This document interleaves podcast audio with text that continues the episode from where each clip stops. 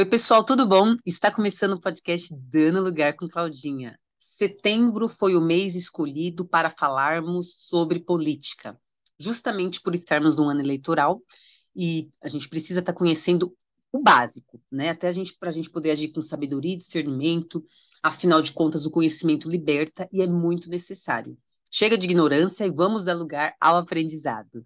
No episódio passado, nós estivemos com a maravilhosa Aline Lins, falando sobre política, onde ela compartilhou perspectivas da visão progressista. E foi um episódio enriquecedor que agregou muito.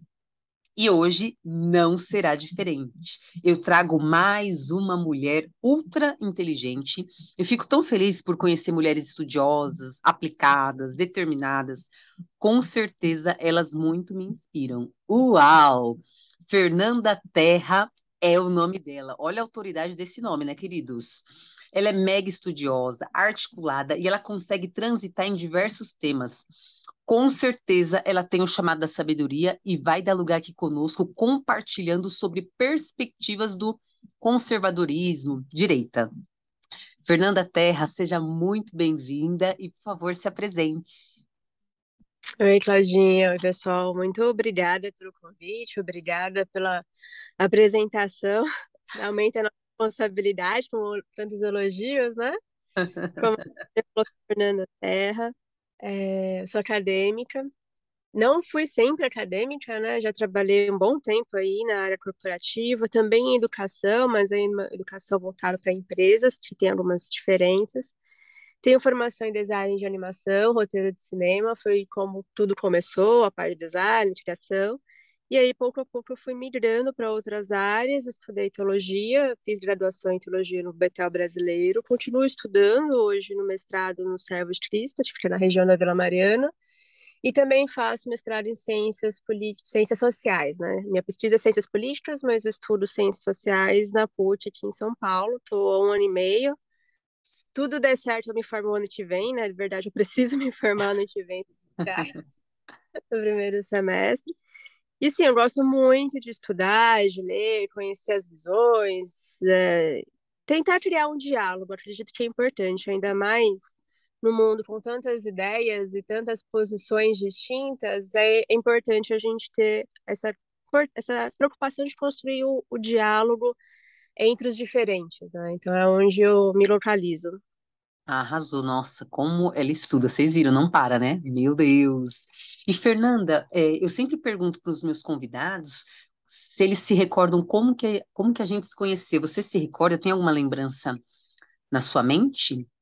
Tenho. Foi no primeiro culto que eu preguei na igreja, nos jovens, e hum. você estava o o tema era a queda do homem, pecado. Eu Meu sempre Deus. falo só leve, né? só light, eu só me enfio em problema. e, e aí você era uma das pessoas mais animadas ali do público. Nossa, foi bem, eu lembro. Lembrei, nossa. No final, você e a Ruth, vocês estavam juntas, vieram conversar comigo. Foi, foi mesmo. Conheceu. Foi muito profunda. Aliás, você é uma pessoa muito profunda, né? Então, meu Deus, vamos lá. É. É, Fernanda, eu acho que antes da gente começar falando sobre o tema do programa, eu queria conhecer um pouquinho da sua infância, da sua adolescência. Você até comentou que gosta bastante de estudar, mas você sempre teve uhum. chamado por conhecimento é, e também entender um pouquinho desse seu interesse por política, se surgiu atra através de alguma interferência familiar, professores, amigos. Queria entender um pouquinho da sua infância, adolescência e desse chamado para a política. Sim. Na minha infância, eu sempre fui muito curiosa, assim. Tem as conversas de mãe, que a mãe conta as nossas histórias, que minha mãe sempre conta para as pessoas, que eu sempre perguntei muito por quê. Hum. E eu não falava por quê, eu falava por quê. Então ela aproveita para fazer piada em cima disso. eu aprender a falar direito. Então, tudo eu queria saber. Eu tive muita ansiedade para aprender a ler. Eu queria ler logo, mas naquela época os adultos eram mais conscientes, não ensinavam muito rápido. Mas eu lembro que eu via as placas nas ruas e tudo que eu via tinha alguma coisa escrita, eu perguntava para minha mãe o que que era. Ela teve muita paciência, porque eu, eu acho que eu irritei bastante. E, e, eu via meu pai lendo, né? Meu pai, ele estudou teologia também, ele estudou história, e no final de semana, quando eu acordava, ele sempre estava lendo a Bíblia. É, minha mãe tinha uns romances dela, da Agatha Christie, então você sempre teve livro em casa. Uhum. Quando eu aprendi a ler e eu iniciei o processo de alfabetização, eu aprendi a ler muito rápido. Tanto que a professora ficou bastante surpresa na época. E assim, o que eu falo, que eu aprendi a ler rápido, eu demorei para aprender a fazer matemática, porque eu tento fazer conta até hoje. eu não conseguia equilibrar, né? Tudo eu dediquei mais à leitura e a humanas. Então, eu sempre gostei. Eu lembro o primeiro livro que eu li, não lembro o nome exatamente, mas eu lembro a história, que era um jacaré que mergulhava, ficava nos rios, ia conhecendo as coisas. Então foi onde eu fui criando esse gosto de estudar, de conhecer, é, de explorar a curiosidade. E os meus pais eles incentivaram isso. Que eu lembro quando era criança, eu reproduzia a fala de um pastor amigo deles, e eles perguntaram por que, que eu estava falando aquilo. Por que eu acreditava naquilo? Eu devia ter uns 10, 11 anos. Olha. E aí, claro, não, você tem que estudar, você tem que criar a sua opinião, você tem que ir atrás das informações, você não pode sair reproduzindo o que você escuta. Olha. Aí, monstrinho com isso, né? É. E, aí, e na escola, quando os professores percebiam que eu gostava de ler, às vezes eles incentivavam mais. Eu lembro com 12 anos, eu li um livro que eu sempre digo para quem tem pré-adolescente, que é um livro do Justin Gardner, que ele fala muito de filosofia, e ele escreve para criança, que é o autor do Mundo de Sofia, se eu não me engano, acho Mundo de Sofia. Ele escreveu um outro que chama Tem Alguém Aí? que ele ensina a retórica aristotélica, como você faz as perguntas, ou método socrático, não lembro, um dos dois. Ah. Que ele ensina às crianças a importância de fazer perguntas e questionamentos. Então, tudo isso foi influenciando para eu é, ir entrando nesse universo do estudo desde a da minha infância. Uau! eu, falo, eu sempre me inclinei muito à parte de humanas matemática, física, exata, sempre foi um problema para mim. Aí eu já fiquei de recuperação, né? em matemática. é mais desafiador, né? É, não dá para ser perfeito em tudo. Exato, cada um no seu chamado. É, mas história, assim, gostei muito de história, gostava de pegar os livros do meu pai, filosofia, é, eu gostava de debater com os professores, enfim. Agora, de política, como você perguntou, é, uhum tem algum, algumas influências básicas. Os meus pais, eles nunca foram muito alinhados às ideias socialistas. Isso, desde criança, eles sempre falaram contra. Certo. Mas eles contra naquela perspectiva mais superficial que normal, muitos cristãos não são muito adeptos. Hoje que tem mudado um pouco isso, mas eles não entravam em detalhes, só falavam para não acreditar em tudo. Hum. E e aí eu fui algumas coisas lendo, estudando. Eu lembro quando eu tive Karl Marx na, no colégio, eu falei, ah, legal, mas eu acho que isso daqui não funciona na prática. Mas assim, eu não entrei em detalhe. Uhum. A questão da política, só na hora do voto mesmo. Padrãozão, ah, tem que votar, e depois tira o título de eleitor. O que eu tentava fazer era pelo menos ler as notícias. Isso, conforme eu fui ficando mais velha, aí eu tentava ver, ah, deu um escândalo ali na política. Eu olhava para ver o que, tava, o que era, o que estava acontecendo. Mas uma coisa mais superficial. Eu sabia que eu tinha que conhecer pelo menos o mínimo para poder exercer a cidadania, mas era muito, sempre foi muito raso. Né? Não foi algo, nossa, profundo, uhum. debatia com as pessoas.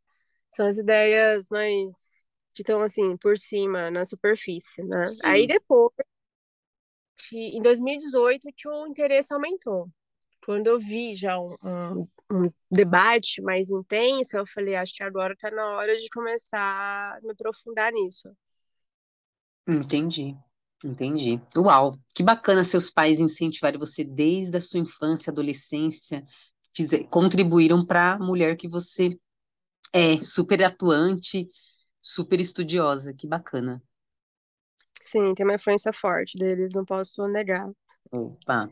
Bom, no outro episódio a gente comentou também sobre o surgimento da política. E como ainda, assim, a gente não tem o costume, agora tem aumentado, mas a gente não tem o costume tão grande de falar sobre política. Então, acho que é importante a gente ouvir mais de uma pessoa falando, até mesmo compartilhando de formas diferentes, porque cada um tem um, um, uma forma de se expressar, de falar, e uma não ouviu a outra. Então é bacana, eu queria que você uhum. comentasse uhum.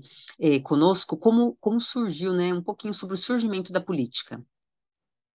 Bom, como eu começo de uma perspectiva cristã, E acredito que esse é até um desafio que eu estou dando para mim mesma, que é como ajudar a mim mesma e as pessoas a lerem ao, ao mundo a partir das lentes cristãs. Eu começo da própria Bíblia. Sim. É normal, às vezes, a gente ir para os filósofos, Código de Hammurabi, ou a, a, a política clássica, mas se a gente olha o princípio da criação, a gente já vê um tipo de governo sendo estabelecido. Né? Quando a gente vê logo no início de Gênesis, da criação, que no princípio a terra era sem forma e vazia, o Espírito de Deus pairava sobre a face das águas, a gente vê que ali é um momento de desordem, é um momento de caos. Né? Então a gente já tem ali um problema que não existia criação, Deus estava ali, perfeito, mas ele começa a criar a partir do caos uma ordem que é a criação.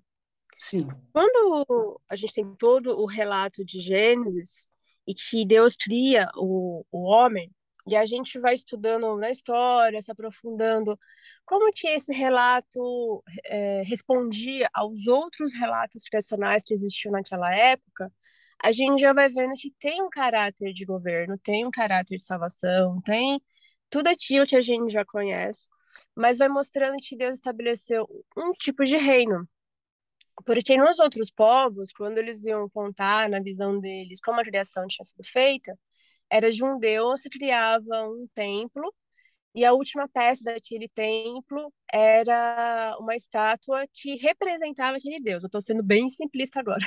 Sim. Tem mais detalhes, né? Mas está sendo mais geral. Quando a gente olha para Gênesis, a gente tem uma criação, a terra se torna o templo de Deus, toda a parte criacional, e aí a gente tem o homem como a última peça, que é esse representante do Deus criado à imagem e semelhança. No mundo sem pecado, a gente vê que ali existe uma ordem de um governo absoluto.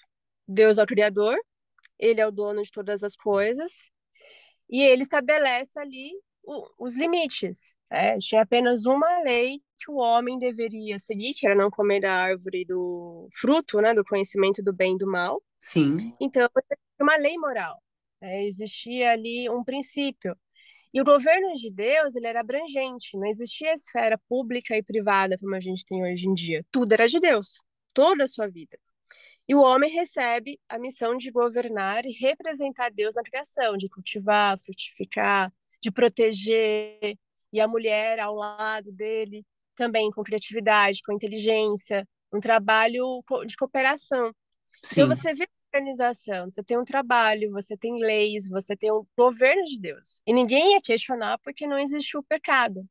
Exato. Então a gente tem uma ordem sendo estabelecida, a gente tem um tipo de política sendo estabelecida, porque a gente tem um reino e a gente tem um rei. Não é? E a gente tem uma, tem uma lei. E aí a questão desanda quando o homem e a mulher comem do fruto proibido, e aí eles querem ser como Deus, sem Deus, Sim. E a gente conflito de visões. É ali que começa, porque a gente tinha uma ordem estabelecida por Deus e agora o homem quer governar a si mesmo e governar a terra sem o Senhor. Então, como que vão vir os arranjos depois? E aí a gente vai ter os debates, a gente vai ter os povos é, se ajustando, aí a gente vai ter o, o cada civilização antiga criando a sua ordem, os imperadores, aí a gente vai ter aí o Código de Hammurabi, considerado o primeiro código mesmo moral. O governo de Israel, ele vai ter uma ordem, vai ter uma organização, vai ter ali o povo elegendo os seus líderes, que inclusive é o que vai inspirar depois os puritanos na formação de república norte-americana. Então, já a partir da Bíblia, a gente tem alguns modelos políticos. O próprio rei rei, o faraó, quando ele permite a José governar o Egito. Ali tem toda uma estratégia que José usou para poder é, colher os alimentos e fazer o depósito lá dos sete anos. Então a gente já vê estratégia, organização, liderança. Então a gente começa a partir daí e vai se desenvolvendo ao longo da história conforme cada civilização vai surgindo, cada grupo vai se formando. Ótimo, é impressionante como a Bíblia tem resposta para todas as coisas, né? Tem é, realmente, desde o início da criação, como você colocou, já tinha a ordem estabelecida. Ótimo. Sim. É, Fernanda, é, a gente tem o conhecimento que esquerda e direita, esquerda e direita, né, acaba sendo até um modo, digamos, vulgar de falar, muitas vezes, uhum. São referência subjetiva, né? Porque esquerda e direita são posicional de acordo com o local que estou. Tipo, quem concorda com tal pessoa vai para a esquerda, quem não concorda vai para a direita. Eu queria, eu queria que você comentasse a relação entre a Revolução Francesa e a política, né? E esse surgimento desses termos direita e esquerda, é... até para o pessoal também conseguir entender um pouquinho mais. Sim, a é, esquerda e direita é mais usado hoje em dia, e, e realmente eles acabou, acabaram ficando expressões mais comuns, mas as duas não explicam direito o que cada um acredita. É. Porque para a esquerda é um grupo harmônico e que todo mundo pensa igual, e a direita também é um outro grupo harmônico que pensa igual, e os, e os dois conflitam, como se fossem republicanos e democratas, né? É. E não é bem assim. Dentro de cada grupo você tem diferentes visões, né? Você tem as brigas entre eles. É verdade. E o usual, né, quando a gente pega na escola, vamos falar da Revolução Francesa, que aí tinha a burguesia, os aristocratas, né, estavam satisfeitos ali com o rei, porque de fato o rei Luís estava pintando sede. E aí surge a aristocracia como esquerda ao lado do rei que não queria que mudasse o, o governo e os burgueses do lado da, perdão, inverti, a aristocracia do lado direito e os burgueses do lado esquerdo. Só que quando a gente vai pegando alguns outros autores, e aí sim, os autores conservadores vão ter uma visão diferente, uh, e os historiadores, outro grupo de historiadores, eles vão colocar de uma, uma, outra maneira, né, que não surge exatamente ali da Revolução Francesa essa separação tão clara, tão definida de esquerda e direita, porque a gente tinha três grupos, a gente tinha o clero, a gente tinha os girondinos e os jacobinos, né? Certo. E aí deles tinham a sua, a sua, a sua compreensão de como deveria ser o, o governo. E tanto os girondinos e os jacobinos, eles tinham as diferenças deles, não só de social, mas econômico.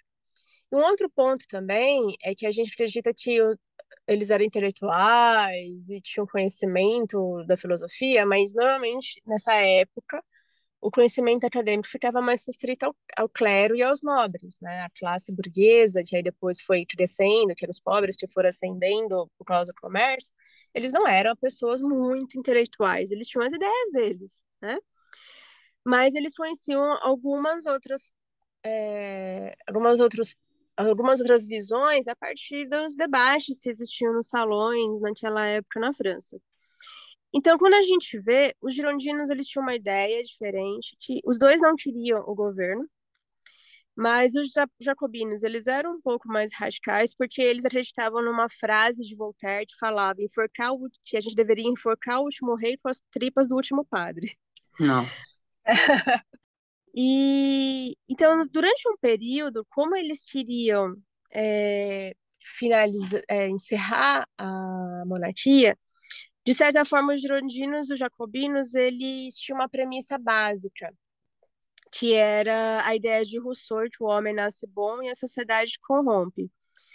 Então, os dois grupos, que normalmente a gente classifica como direita e esquerda, na verdade, eles partiam do mesmo princípio, uh, desse, do, que é a sociedade que corrompe o homem. E aí, o que, que acontece quando a gente começa a analisar as naturezas das ideias, que é onde o meu pensamento se alia um pouco mais que a gente tem dois tipos de naturezas. Né? Alguns vão chamar ideias revolucionárias e ideias conservadoras. Tem o Thomas Sowell, que chama visão irrestrita e visão restrita, que aí eu acho que começa a nos dar um norte para saber identificar o que é revolucionário, o que é conservador ou conformista. Pode ser só o que se conformou com a realidade, né? É. E, e quando a gente olha essa ideia do Rousseau, que o, a sociedade corrompe o homem, a forma que isso vai se desenvolver nas ideias futuras é: se eu mudar a sociedade, eu mudo o homem. Ou seja, o homem é uma construção social. Então, se eu trouxer uma revolução da sociedade, eu consigo mudar o homem. Então, a gente vê aí uma visão irrestrita no sentido de que você tem uma expectativa muito grande sobre a natureza humana é só eu mudar a sociedade. E eu mudo a natureza. É o, aquilo que nós cristãos chamamos de pecado, que aí Sim. vai conflitar da igreja, eles vão falar, não, é a sociedade que é o problema. Então, mudei a sociedade, mudei o homem. Mas e aquele mal que todo mundo tem por causa do pecado? Aonde fica? Então a gente já vê que essa visão vai conflitar também com o cristianismo, porque aqui eles estão começando a deixar a igreja de lado. Porque se eu tenho uma frase, quem enforcar o último rei com as tripas do último padre, então eles não tinham a religião também no debate. É. E aí, do outro lado, a gente vai ter aqueles que não vão gostar dessa ideia muito revolucionária, que eles vão querer, de fato, conservar, vão optar pela tradição. Mas eles também vão ter um ideal do homem, que é o homem é mau, não tem muito para onde correr, então eu vou me aproveitar das relações e usar o jogo de interesse que todo mundo tem, vou negociar. Vou negociar aqui uma tranquilidade, vou negociar no sentido de comércio, eu vou negociar no mercado, porque aqui a gente já estava tendo uh, essa ascensão da classe pobre para a burguesia, dos, da, do feudalismo, que é de onde vão surgir as ideias mais liberais econômicas, algumas ideias conservadoras, algumas ideias capitalistas, onde eu aceito aquela realidade, eu não acredito que transformar a sociedade vai mudar o homem, então vamos tentar lidar aqui. É por isso que eu brinco, que parece mais conformista do que conservador, porque eu me conformo uhum. com, a, uhum. com o mal do homem. E também, nesse sentido, o cristianismo vai discordar, porque a gente entende que eu aceito que a humanidade já está condenada, mas pela pregação do evangelho a gente busca a transformação, que é uma transformação do interior, obviamente, começa com a, a questão da alma, como a gente fala, né, de uma forma mais simples, a salvação da alma, mas deve evidenciar na transformação social. Sim. E aí, é. com isso, a Bíblia conflita com as duas visões. Quando a gente vai se desenvolvendo na história, aí sim, é... e aí voltando aqui para a Revolução Francesa, apesar dos girondinos e jacobinos terem essa mesma base, então a gente já vê que os dois lados eram, de uma certa forma, revolucionários.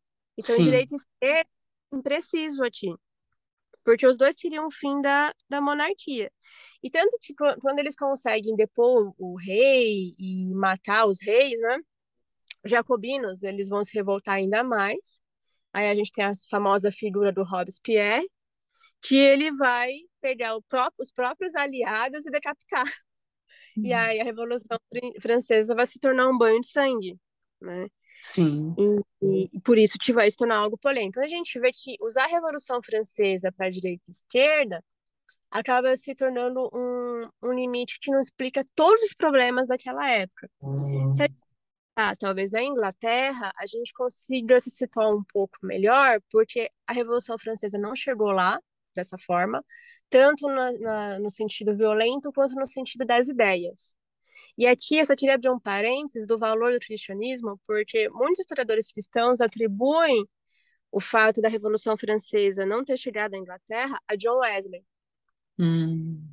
John Wesley, quando ele entende o que está acontecendo naquela época, que ele vê os problemas políticos, os problemas sociais, é, o que estava acontecendo do outro lado da Europa, e ele começa a pregação do evangelho, e aí a gente tem um, um momento do de um avivamento da Inglaterra, que aí vai surgir o metodismo, é atribuído a ele e ao trabalho que ele exerceu junto com seu irmão. Uh, esse avivamento na Inglaterra teve como uma proteção do que a Revolução Francesa causou. E isso é acreditado ao Evangelho.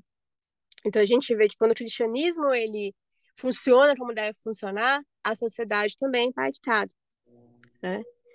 E só um parênteses aqui para a gente trazer né, alguns pontos positivos da nossa história distante, às vezes ficam esquecidos, né? Sim. E aí, quando a gente vai para a Inglaterra, a gente vai ter a Câmara dos Nobres e a Câmara dos Comuns. Ali. Tem uns outros nomes, eu não lembro, acho é e Vids, eu não lembro o, o nome certo. Que aí depois, conforme o modelo do parlamento inglês vai se formando, a gente tem de um lado aqueles que vão defender os princípios da nobreza e os que vão defender é, o, o povo. E, e, a política é um negócio muito complexo, porque por mais que a gente tente delimitar, há momentos que os lados se invertem. É. Porque quando um dos reis, acho que é o rei King James, não lembro se é o, se é o James, eu sou muito ruim com nomes, mas quando um dos reis se uhum. volta contra o parlamento, ele é decapitado pelo parlamento. Hum. Por aqueles que supostamente deveriam conservar, eles decapitam o rei. E, e tanto que até hoje, no, no, na Câmara do Parlamento da Inglaterra, existe uma sala que está o o Machado que decapitou esse rei. Então, toda vez que um rei da Inglaterra tem alguma reunião no parlamento, por tradição, ele vai primeiro para essa sala, ele olha para aquele símbolo para relembrar o que acontece quando um rei se volta contra o parlamento. Hum. Isso até hoje, viu? Rainha Elizabeth, quando vai para lá, ela tem que entrar nessa sala e ela precisa esperar no ritual deles lá, o, um dos líderes do parlamento abrir a porta para entrar. Nossa. E, é, então a gente vê com é, essas questões históricas que é muito complexo a gente ficar nessas caixinhas esquerda e direita. É mais fácil a gente tentar, mais fácil não, né? Talvez seja mais adequado a gente pensar o que é revolucionário e o que é conformista. E aí eu prefiro até falar conformista do que conservador, porque como a gente viu que o cristianismo conflita dos dois lados, em determinados momentos o cristianismo vai se, se alinhar a algum lado, não 100%, uhum. mas começa a nos dar um norte, até para a gente começar a pensar nos nossos dias, o quanto essa ideia tem a ver com o cristianismo e a gente consegue criar um diálogo, ou quanto essa ideia é perigosa, é muito revolucionária e, e mesmo que seja moral, que a gente quer tirar a igreja dessas questões políticas, porque a gente acha que tudo é uma questão moral e a fé virou secundária, a gente pode olhar para um problema e falar, não, isso não é só político, isso não é só econômico, isso vai trazer um problema social muito grande. Porque como os autores cristãos falam, o cristianismo, ele é, ele é a bússola moral da sociedade que não é impor as leis cristãs, mas é quando tem um perigo que vai afetar o bem-estar comum, a gente levanta a bandeira e fala: olha, esse caminho é perigoso.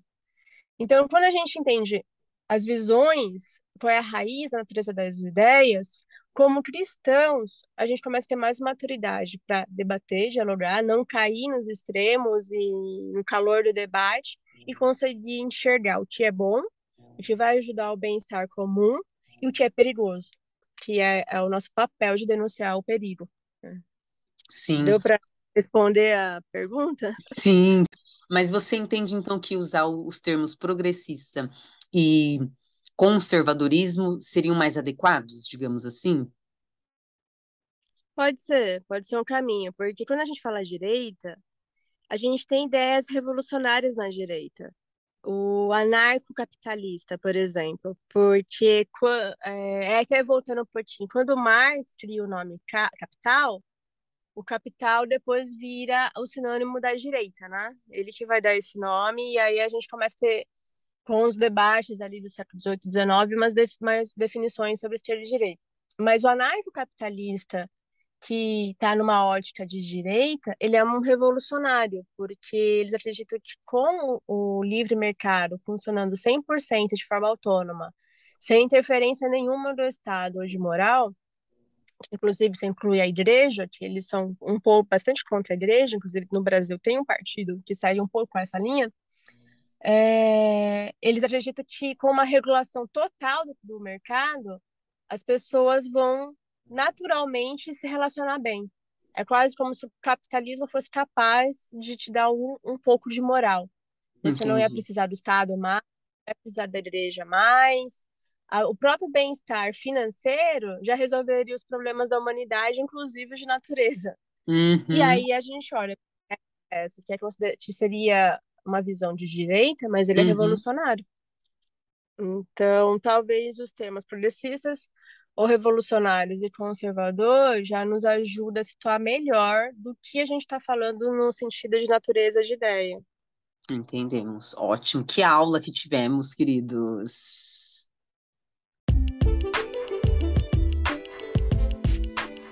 Pausa rapidinho para eu falar de um batom que eu estou usando ultimamente e tá causando Aliás, vale falar que toda mulher tem dia que tá tipo meio para baixo, meio brocochô, autoestima não tá lá, essas coisas, né? E a minha dica é passe um batom. O batom ele empodera todas as mulheres. E o batom vermelho, então, uau, a gente se acha. Tá em casa, onde você estiver, passe o batom. Ultimamente eu tenho dado lugar em um batom líquido com um efeito mate da Rinode. o batom, ele com esse batom com efeito mate, ele costuma ter uma textura mais seca e pigmentada. E como o meu é líquido, ele é ainda mais sequinho.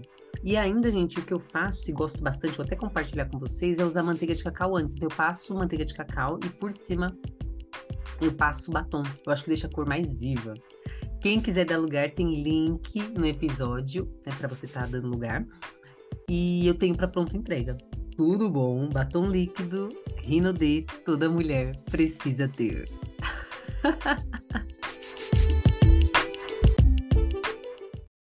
Certo, Fernanda. A Constituição brasileira, ela adotou a tripartição de poderes em 81, justamente com o objetivo de evitar a concentração de poder e o abuso dele por meio de uma tirania. Então, eu queria que você comentasse sobre os poderes legislativo, executivo e judiciário e também a importância de elegermos deputados, vereadores, senadores, até mais que o presidente. Afinal, os votos para aprovação das leis são deles, e às vezes a gente acaba se concentrando muito entre o presidente e o presidente, só que quem faz a aprovação das leis não, não é exatamente o presidente. Então, eu queria que você comentasse sobre os poderes e essa importância na hora da, das eleições. Sim, o princípio dos três poderes a gente tem ali em Montesquieu, com o espírito das leis, é ele que vai estabelecer esse princípio, que é a distribuição do poder para não ficar concentrado numa única pessoa, até como a gente viu na história, se o, o poder demais no rei, uma hora ele pode virar o tirano. Poder demais no parlamento, uma hora eles podem decapitar o rei. É. Aí a gente tem o próprio povo que em algum momento pode decapitar todo mundo. É. Então, a gente tenta ir, ir encontrando um tipo de governo que seja menos pior. E é interessante, né? A Bíblia já avisou pra gente que isso não daria certo ali em 1 Samuel, quando o povo pede um rei. E é. Deus fala, certeza? Oh, ele vai pegar os filhos de vocês, vai mandar para as guerras, vai pegar as filhas de vocês para levar para palácio para trabalhar. A gente já sabia que não ia dar muito certo dos governos, mas a gente fica tentando, obviamente, é ter esse equilíbrio, né? E aí a, a ideia dos três poderes, ela vai nascer é, com esse objetivo, que é o modelo Brasil. Não é só o único, a gente também tem a ideia dos quatro poderes, como é em Portugal, que aí a gente tem o semipresidencialismo, né? Hum. Mas no Brasil, que a gente tem o STF, o Executivo e o Legislativo. É, o STF, os, que agora está mais em pauta, são os ministros do, do, da parte jurídica, que é o guardião da Constituição, né, o protetor da Constituição. O executivo, que são, como o próprio nome sugere, o presidente, os governadores, os prefeitos, e o legislativo, os que legislam, né, como os senadores, deputados estaduais, federais e os vereadores. E no caso do Brasil, é bem o que você colocou. O... A gente tem essa mania do, de achar que o presidente é o salvador. É. Eu acho que esse é um dos piores problemas da nossa política, porque a gente cria o que nas ciências políticas a gente chama de personalismo. É, a gente transforma o, o, presidente num tipo de rei, num tipo de Deus, e acredita que ele sozinho tem a capacidade de resolver todos os problemas.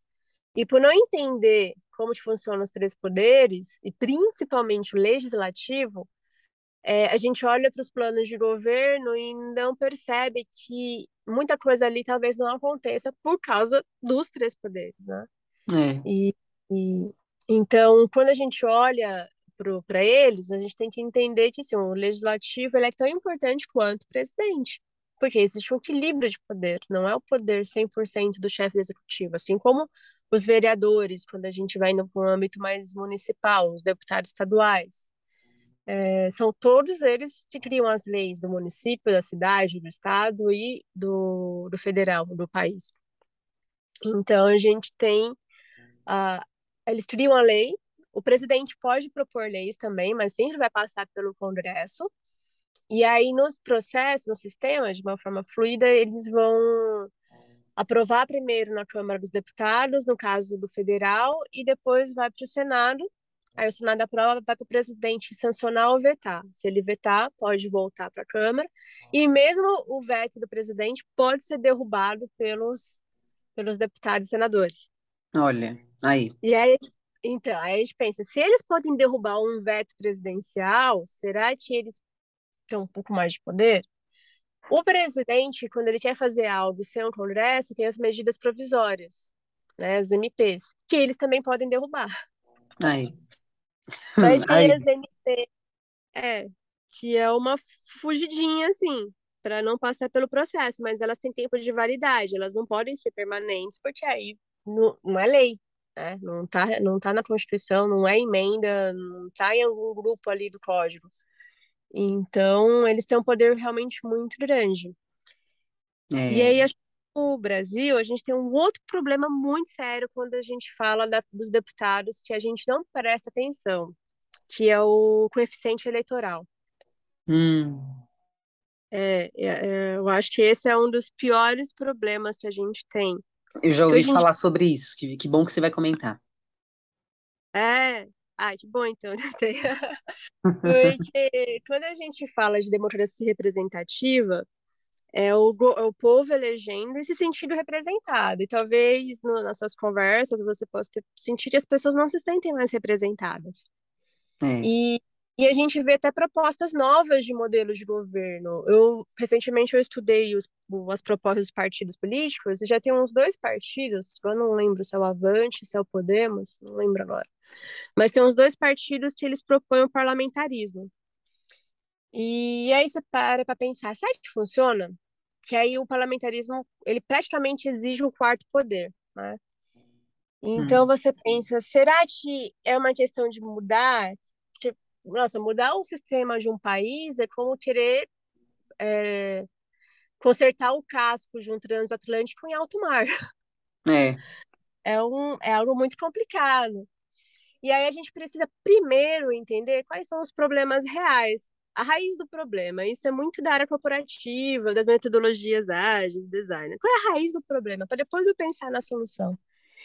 E um dos motivos que eu acredito que as pessoas não se sintam representadas é por causa do coeficiente eleitoral. Que é assim, como que funciona a regra? Vamos supor que você e eu vamos nos candidatar a deputadas federais, né? Vamos lá colocar as mulheres no Congresso. Certo. Só que você é de um partido pequeno, que não tem uma expressividade de votos, mas você é uma baita candidata, você tem ideias muito boas, você realmente está ali no dia a dia do povo, e aí você buscou um partido que os seus valores se alinham mais, você não quer entrar na máquina partidária, porque é, não existe é, eleição independente, você é obrigado pela Constituição até algum partido, você encontrou um partido ali que, puxa, gostei dele. Né? Certo. E aí, isso aqui é um partido pequeno, tá começando, tá ali no, no te, tentando, né, construir a sua base. Eu tô nem aí. Uhum. Eu olhei ali o salário do, do deputado, falei, nossa, salário é bom, hein? 15, Sim. 20 mil reais, nem sei quanto é o salário hoje, porque toda hora eles aumentam. Uhum. É, é, olho, falei, puxa, esse salário é bom. Aí eu olho os benefícios, nossa, tem benefício de lavanderia, tem apartamento, tem auxílio é, o auxílio médico, que eles aumentaram para 150 mil reais na pandemia, com o povo no SUS, né?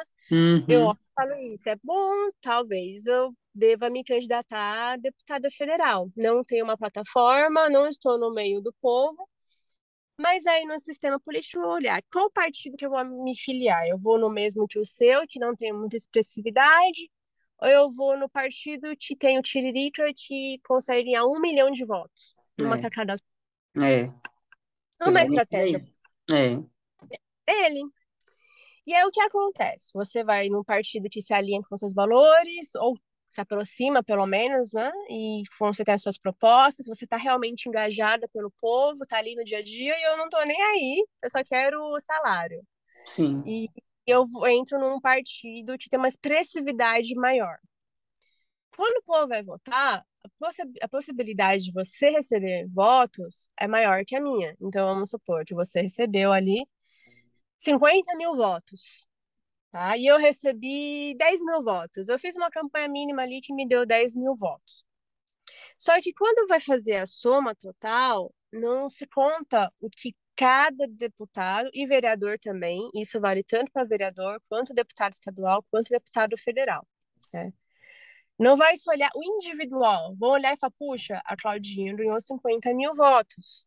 Eu ganhei 10 mil. Mas quem entra sou eu, e não a Claudinha. É. Mas, tipo assim, você ganhou mais. Você teve O povo quer que você represente, você represente, não eu. Porque eu entrei ali no Partido Tiririca, ele ganhou um milhão de votos. Aí eu tenho um outro famoso ali no partido dele que ganhou 200 mil votos. Então, na soma total, o partido teve 1 milhão e 500 mil votos. Na verdade, as cadeiras do Congresso vão para o partido. Então, é. aquele partido, na soma total dos votos dos candidatos, ganharam 1 milhão e 500 mil votos no total. Então, ele vai ganhar mais cadeiras no Congresso. E aí, eu ganhei só 10 mil, sou puxada por causa disso, porque aí eles vão ter mais cadeiras para distribuir. Começa, obviamente, pelo que teve mais votos até o que teve menos, aí eu entro. É. E por causa dessa regra, hoje, por exemplo, nas últimas eleições, são 486 deputados federais, se não me falha a memória. Apenas 27 realmente foram eleitos. O Olha. restante foi pelo coeficiente eleitoral. Então, se eu tenho 27, imagina, mais de 400 ainda Nossa. Pelo coeficiente eleitoral. 5% do Congresso foi eleito pelo povo de fato. E é óbvio que a gente vai ter um problema de representatividade, porque eu tô lá pro meu pro meu, pros meus interesses. Ah, uma hora eu vou aproveitar, vou aprovar um projeto X ou Y, vou ter uma participação, eu posso me abster do voto. Quer dizer que ah, vai ter uma, um projeto de lei que pode me prejudicar, igual os de ficha limpa, por exemplo, que a maioria vota contra. Uhum. Então, perceba que, por causa dessa regra do coeficiente eleitoral, a gente tem muitos problemas de representatividade ela surge com a ideia de gerar mais pluralidade na Câmara. Mas, na verdade, na prática, a gente vê que não. É. É, você estava no partido menor, que se alinha com as suas ideias. Você tem uma plataforma boa e eu que não estou nem aí, eu entro e você não. Por Injusto. causa dessa regra. E se você tem uma regra que não é pelo voto do candidato, aqueles que estão ali só pelos interesses, uma hora vão ser desmascarados numa eleição ou na outra. E isso exigiria dos deputados até um trabalho muito melhor, porque aí vira realmente a sua profissão, a sua vocação de fato, não é só pelo benefício. Eu, de fato, preciso daquele voto. Eu vou trabalhar por esse voto não só na eleição, eu vou trabalhar por esse voto nos quatro anos. Aí eu sou obrigada a te representar se eu quiser ser eleito entender as suas demandas, entender o que você quer. E por causa disso também, que muitas, muitos projetos de leis ficam parados por três anos, aí quando chegam no primeiro semestre antes das eleições, vários vêm à tona, igual esse ano. Muitos projetos de lei entrou de uma vez. Mas por quê? Porque aí, como já entrar em campanha, os deputados, de alguma forma, têm que virar para sua base e falar: ah, não, eu estou trabalhando nesse projeto. Dormiu em cima dele por três anos. É. Aí não, estou trabalhando aqui, ó, tá tramitando. Mas quando você olha o tempo que ele ficou parado, é absurdo.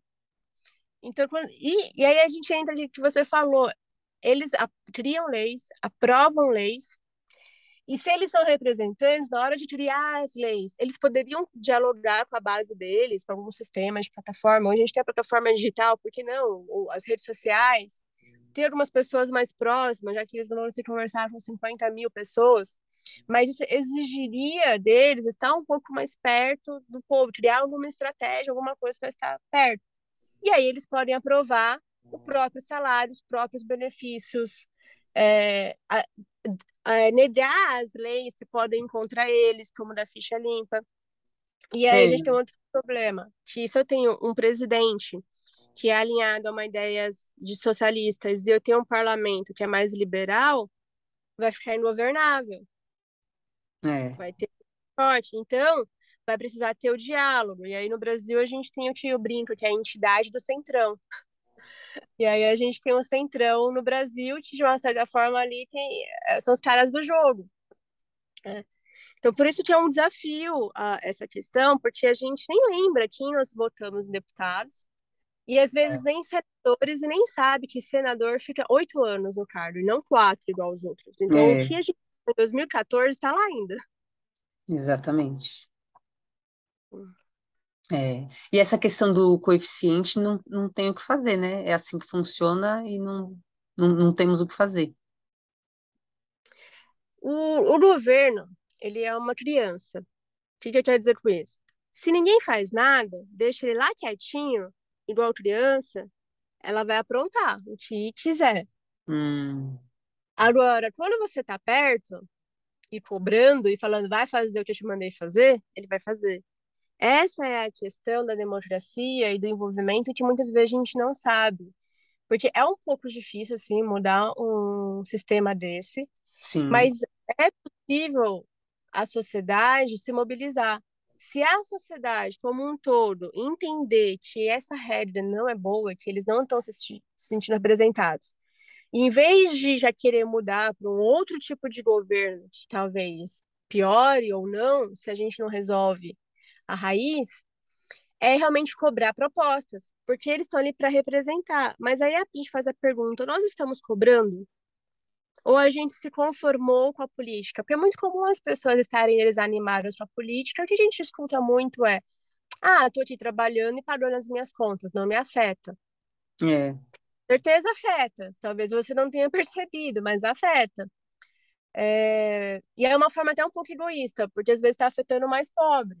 É. E quem não tem esse conhecimento.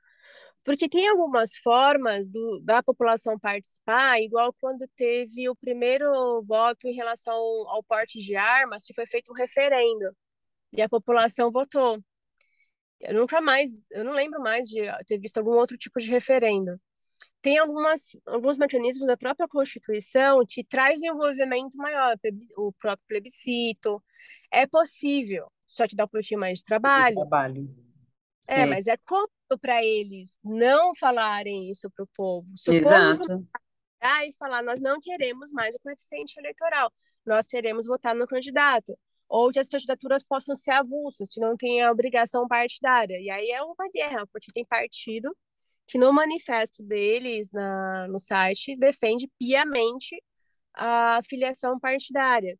E aí os partidos hoje, eles são praticamente uma máquina porque é interessante para eles. Eles ganham muito dinheiro, porque ganham dinheiro desses benefícios. E aí a gente tem o fundão eleitoral. O fundão eleitoral, no começo, estava em 5,7 bilhões de reais. Nossa. E aí, nesse caso, a gente pode ter muitas críticas ao presidente, mas ele reduziu. E aí foi onde começou uma briga entre ele e o, e o Congresso. Tinha ido para quatro e pouco, é, aí deu uns rolos lá entre eles. Aí você tem que fazer os acordos, por isso que eu uhum. falo que uhum. muitas vezes a gente pensa, ah, o presidente manda tudo. Não manda. Uhum. Aí aprovado em 4,9 bilhões. 4,7 ou 4,9 bilhões. Mas estava em 5,7 bilhões, se não me falha a memória. Uhum. Então, é. olha só, nem todos os partidos usam fundão, mas a gente tem aí 5 bilhões de fundão, que aí na Constituição vai dizer para o Estado fazer isso para poder ter eleições mais justas, porque o cara que tem uma base, uma situação financeira melhor, vai ter mais dinheiro. Só que o próprio povo já não está feliz com isso. Os candidatos que sabem disso, eles estão tentando não usar o fundão e conseguir o dinheiro por vaquinha. Então, isso já é um sinal é, que não está dando muito certo. Só que tem aqueles que estão pegando dinheiro, vão usar. É, é. Para que se é só para campanha, fica na criatividade da imaginação de cada um. Mas acredito que se a população entender o seu papel cidadão, porque democracia é o governo do povo. E acho que essa é uma responsabilidade que a gente tem que começar a puxar para a gente, de buscar compreender, deixar a paixão, a emoção de lado, porque a gente é muito apaixonado para falar de política, futebol e religião. É e ser mais racional. Entender que se existe algo de errado no governo, nós também somos culpados, porque a gente botou lá de alguma maneira. Sim. Seja votando, seja permitindo esse sistema. E, e acho uma reflexão que vale a pena a gente fazer, que a gente, o, a política, ela não salva. A gente sabe disso. E muitas vezes a gente vê pessoas indo para a política para trazer alguma lei, alguma transformação social, alguma coisa que mude a sociedade, mas aí eu me alinho com alguns autores cristãos que eles falam a política é um reflexo da cultura. Então, se a gente tem uma, uma cultura de política ruim, a gente tem que olhar a nossa cultura como povo. E uma vez eu ouvi um exemplo que casa com isso. A gente não é capaz, no mercado, de devolver o carrinho no local dele. A gente muitas vezes larga no meio do estacionamento, atrapalhando a vida das outras pessoas. É.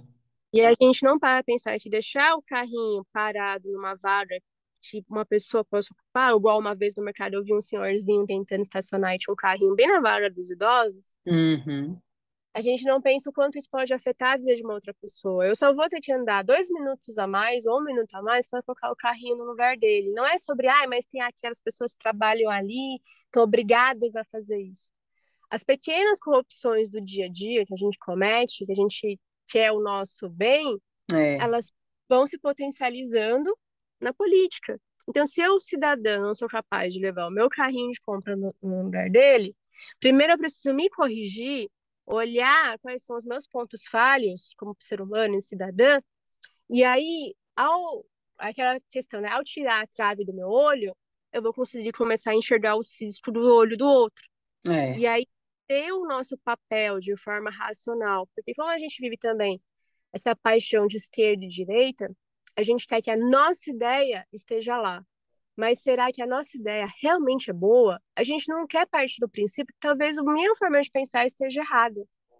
Quando a gente faz pesquisa, a gente escolhe um objeto para provar que a gente está certo. Quando a gente descobre no meio do caminho que talvez estejamos errado, o pesquisador entra em conflito. A gente quer estar certo.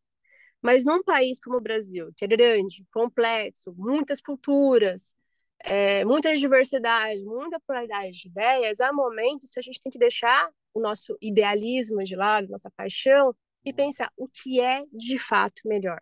Começando da base, aí sim, buscando uma mudança no, lá em cima, né? Lá em pensando em Brasília agora. Sim. É, e é bem que você falou, porque assim, o povo, muitas vezes, a maioria não tem nem esse conhecimento desse coeficiente, nem sabe como que funciona. E aí, como que a Não. gente vai é, questionar ou até mesmo discutir por algo que a gente nem tem esse conhecimento?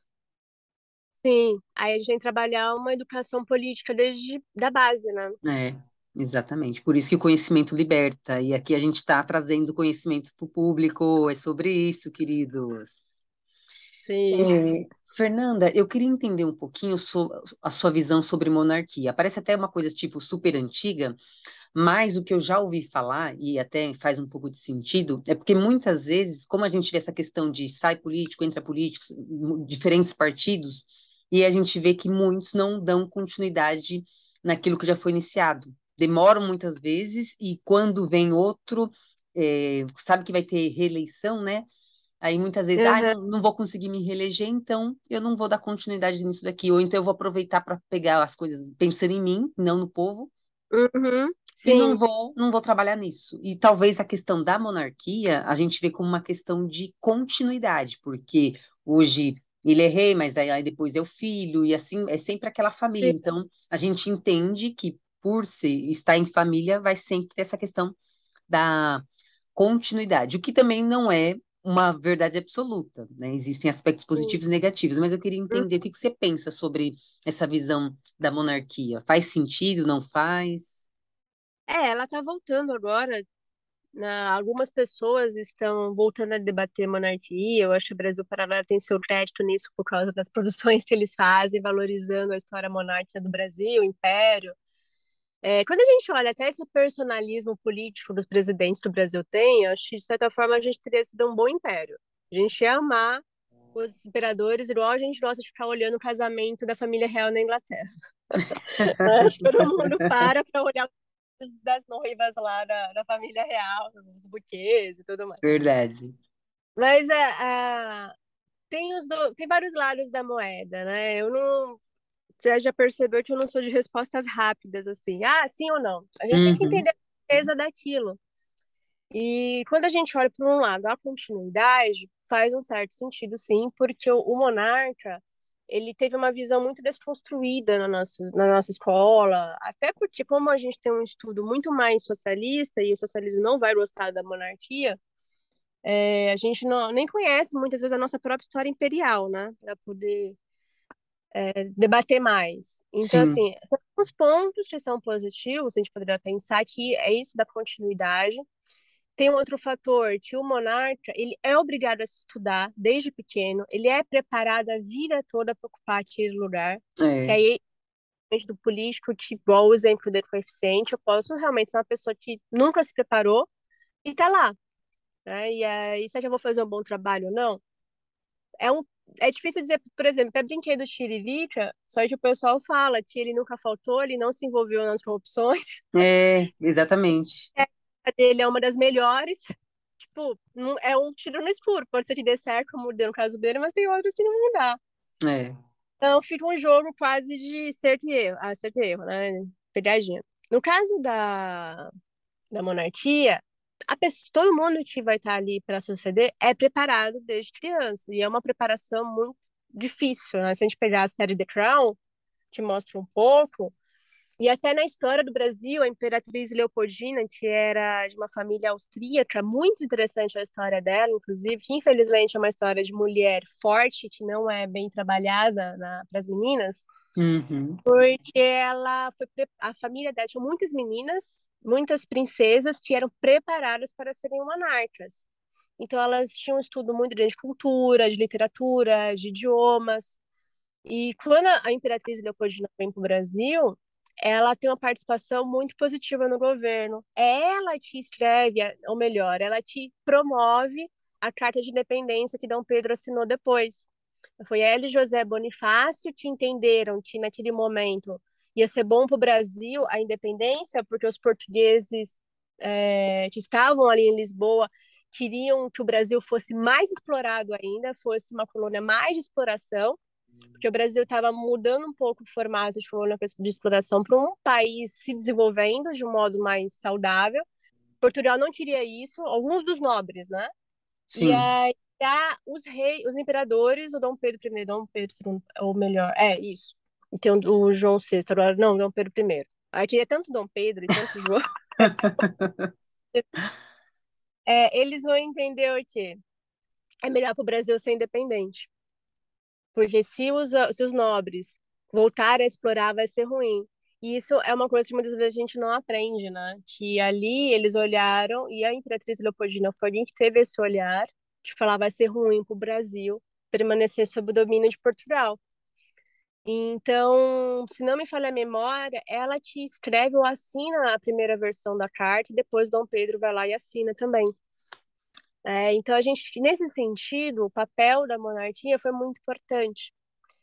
Qual que é, aí, pensando no, hoje, nos nossos dias, esses modelos de monarquia nem são praticados mais hoje em dia. A gente volta para o modelo do, do parlamento, igual é o caso da Inglaterra.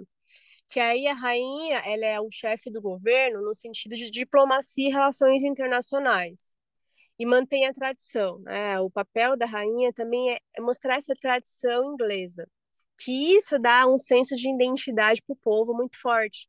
Se a gente parar para pensar no Brasil, um dos nossos maiores problemas é a identidade. Identidade, é. É, porque a gente perdeu isso com a proclamação da República, é igual o pessoal brinca, né? A gente dormiu monarquia e acordou República. Não teve uma manifestação popular, porque o povo gostava realmente do Império, então a gente perdeu muita identidade. A monarquia, ela tem nesse sentido essa tradição, ela te dá um senso de pertencimento que é importante para a cultura e tudo mais. Só que não, na prática, depois, quando a gente vai na, nesse modelo do parlamento, que aí vai ter o chefe do executivo, que aí são os primeiros ministros, são eles que comandam de fato. Eles vão dialogar ali com a rainha, que aí por isso se torna um pouco o quarto poder, que aí é o poder moderador que eles falam. Não vai ter uma decisão final do executivo, mas vai tentar, no momento de tensão, criar um equilíbrio do, do parlamento também. Aí a gente vai ter é, todo um outro tipo de processo de eleger os políticos, né? como é na Inglaterra. Portugal é o semipresidencialismo, que aí são dois presidentes, é quase a mesma lógica. Um é o chefe do governo e o outro é o do executivo. Só que aí os dois são eleitos, né? Hum. O, não pelo povo direto, agora eu não lembro as regras de Portugal. Acho que o, normalmente é o parlamento que elege nesse caso, e não é voto direto do povo. Entendemos. Então, num aspecto, pode ser bom, é, nesse sentido da continuidade da tradição. No outro, a gente não sabe como que seria numa cultura brasileira hoje. Hoje. Porque uma coisa é se o Brasil nunca tivesse deixado de ser monarquia. Outra é que a gente já é mais de 100 anos, não, 200 anos sem ser monarquia. Muita coisa mudou. É. Não é porque tem muita coisa ruim, que a solução é trazer a monarquia de volta. Inclusive, É. a família imperial, os herdeiros da família, que é- são os Orleans e Bragança, eles mantêm a tradição imperial até hoje. O, tem um príncipe deles que está solteiro, que a gente fala, ó meninas, tem um príncipe solteiro. Ele é solteiro porque ele quer casar com uma princesa. Só que Hum. assim, tem um trono para essa princesa. Só que ele falou que ele, trono, ele quer manter a tradição, que é o casamento dinasta, que eles chamam. Que é Hum. casar alguém da mesma hierarquia aristocrática, digamos assim. Hum. Então, mantém a tradição até hoje. A- Não sei se com a expectativa de, de restaurar a- o império, mas no Brasil de hoje é muito complicado. A gente fala, ah, essa é a solução. Se a gente não compreende esses outros aspectos que eu falei, porque de um lado, não ter a pessoa preparada é ruim, só que do outro, se eu não tenho a pluralidade, a gente pode deixar de dar oportunidade para uma pessoa que às vezes não teve uma, uma formação que a gente considera correta, mas se tem boas ideias, mas está se esforçando, está se dedicando e realmente representar o povo, que numa aristocracia talvez não conseguiria entrar ou seria mais difícil. Sim. Então, quando a gente fala de modelo de governo, a resposta ela, ela, nunca pode ser tão simples e tão pai- apaixonada. Porque quando a gente olha os defensores da monarquia, todos eles vão dizer, não, é o melhor governo. Porque Aristóteles dizia que é o melhor governo. Até alguns reformadores, como João Calvino, acreditava mais no modelo de monarquia. Mas nenhum deles conheceu o modelo de república dos Estados Unidos, que é Hum. um modelo de república muito interessante. É, então é um outro sistema para para se analisar.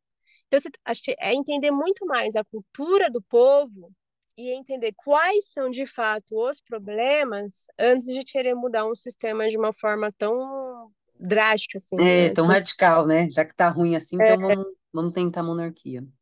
é o parlamentarismo, igual que a gente É, mudar totalmente o governo. E acho que o Brasil, como a gente tá há 30 e poucos anos, né, 35, 36, desde o fim do regime militar, é muito pouco tempo para mudar tão bruscamente.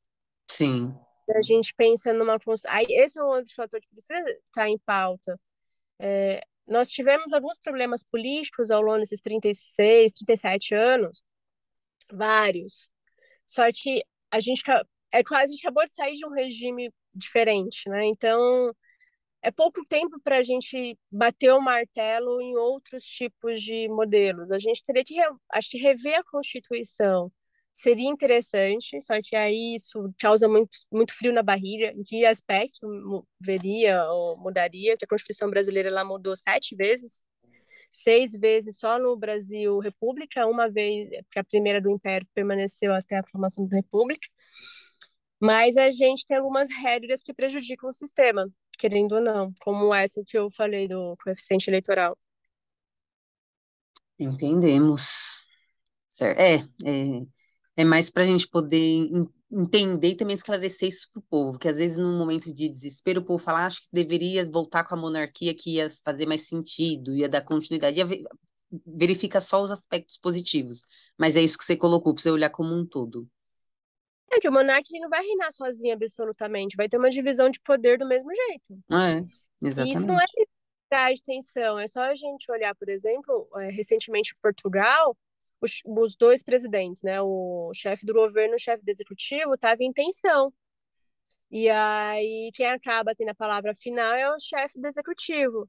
Na Inglaterra, você tem toda uma linda tradição da família real. É, é belo a gente olhar aquilo, dá um Gosta, o povo ama a Rainha Elizabeth. Mas você tem as tensões dos primeiros ministros, o que renunciou agora há pouco.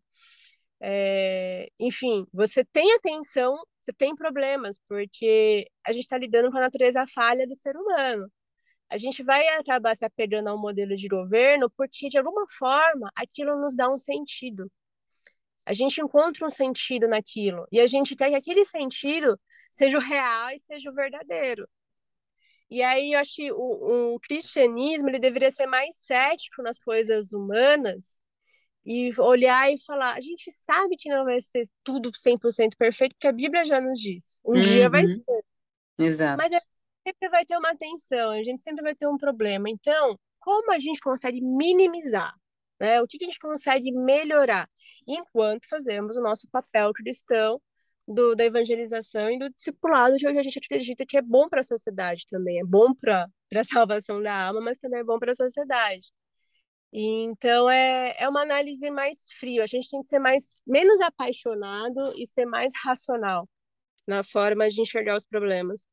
É verdade. E é uma característica do povo brasileiro essa paixão. É bem o que você colocou. A gente acaba sendo muito intenso nessa paixão pro futebol. Parece que quando gosta, gosta, mas quando não gosta também. É. É, é, é bem isso. A gente precisa ter mais essa racionalidade. Ótimo. Fernanda, agora eu queria entender um pouquinho mais. Eu queria que você comentasse, não só eu como o público, né, que está ouvindo, entender o porquê da sua identificação com o conservadorismo, com a direita, porque eu acredito que tenham princípios e valores que você pode até se identificar com algum, você pode até se identificar com alguns aspectos da esquerda, mas a maioria você deve se identificar mais com os aspectos da direita. Eu vou falar assim porque fica mais fácil do povo estar tá entendendo. Uhum. E aí eu queria que você tá. compartilhasse é, sobre essa sua visão então, do conservadorismo, da direita, para você compartilhar conosco. Tudo bem. Sim, é, é muito difícil é, realmente a gente conseguir situar, falar, ah, eu sou conservadora ou eu sou isso, aquilo, até para as pessoas entenderem o que a gente está falando, porque até hoje o conservadorismo está sendo relacionado ao Bolsonaro, né? E o que ele faz não é conservadorismo, é bolsonarismo. E eu falo agora como cientista política, eu peço até desculpa se tiver algum apoiador do Bolsonaro ouvindo, é, não quero entrar em tensão, mas estou falando dentro de uma visão das ciências políticas. Que alguns modelos que ele tem no governo dele não se alinham ao pensamento conservador. E, na verdade, no Brasil, a gente não tem uma cultura conservadora é, de política realmente formada. Mas aí eu já vou explicar melhor por quê. É, apesar de eu não me definir 100% conservadora, que é, até eu falei, né? Eu, dentro de uma visão bíblica, eu, eu tenho realmente essa dificuldade de dizer eu abraço tal lado, eu abraço tal lado. Porque, como eu também trabalho na, em parte de pesquisa, tem um autor que eu gosto bastante, o Thomas Sawyer, que ele fala, tem um livro que chama Os Intelectuais e a Sociedade. E ele fala quando o pesquisador se torna partidário, a sociedade perde, porque a leitura dele sobre a sociedade e o, e o material científico que ele for produzir vai ter um viés político. E aí ele pode perder essa uma, uma análise mais abrangente do todo, né? Aquilo que eu votei, que eu falei antes da paixão. Então, eu, me, eu sempre me afirmo como cristã, até na PUT mesmo, quando me perguntam, uhum. é, eu falo, não sou nem de esquerda, nem sou de direita. E eu já falei, eu acho que o que tem de conservadorismo hoje em dia não é a teoria conservadora de fato, né? Certo. Mas eu acredito que o conservadorismo ele acaba se tornando uma, uma, uma ideia um pouco mais light, digamos assim. Só que tem alguns perigos nele também. Então vamos começar. A visão conservadora, uh, os teóricos que são conservadores, igual Roger Scruton, é, Russell Kirk, tem no Brasil teve um conservador que ele foi historiador também, que é o João Camilo Torres, que escreveu Elogio ao Conservadorismo. Todos eles vão defender que conservador não é uma ideologia, é uma cultura, é uma tradição, é uma forma de você enxergar o mundo, de querer conservar aquilo que é bom, né? aquilo que é da tradição, a história. Por isso que é como muitos conservadores serem monarquistas, inclusive no Brasil. Uhum. É, cientistas políticos, igual Bruno Gershagin, Tomás Juliano, Rafael Nogueira, que são autores conservadores, eles têm uma tendência ao monarquismo. É, porque eles reconhecem que na tradição você traz essa identidade, você traz uma política de prudência. É, esse é outro ponto. O conservadorismo ele vai prezar pela uma política da prudência, de você não ser tão animado em relação às ideias novas, né? Por isso a gente acaba tendo um shot muito grande do progressismo, de tudo que é novo pode te atrair de alguma maneira e vamos mudar isso, vamos revolucionar. O conservador vai olhar com um ceticismo muito grande. Inclusive, isso é o nome de um dos livros, né? A Política do Ceticismo, do Michael Short, que é o conservador britânico. E, e aí, o conservador também vai prezar por uma política de diálogo, de conversas, enfim, ele acaba sendo estigmatizado como alguém que não quer mudança, que parou no tempo e quer conservar até o que é ruim. Isso também não é verdade. O que o conservador ele vai prezar é ser mais moderado. É, Equilíbrio. É analisar melhor o que aquilo pode conflitar ou fazer mal para a sociedade. Então, nesses aspectos, eu acabo me aproximando na, na visão conservadora. Eu acredito que também que a gente tem que ser mais cético, que a gente precisa ser é, olhar com um pouco mais de suspeita para umas mudanças muito bruscas para avaliar se aquilo realmente vai ser bom ou não, pensando numa ordem social. Qual que foi o problema do Brasil? Que aí eu voltando, por que, o conservadorismo não é representado na figura do, do Bolsonaro, né? Como as pessoas colocam. Porque no Brasil o conservadorismo virou sinônimo de ser evangélico ou católico. Está é, ligado à religião. E o conservadorismo, apesar dele ter a maioria dos católicos e protestantes escrevendo sobre ele, o conservadorismo não defende uma única religião, não defende a fé cristã. Ele defende a religião no todo, a pluralidade das religiões. Sim. Ele vai entender a religião como algo bom para as pessoas. E, e aí a gente pode até voltar para o princípio dos Estados Unidos, quando teve a formação da República. Como que começa essa ideia da preservação da religião e da liberdade?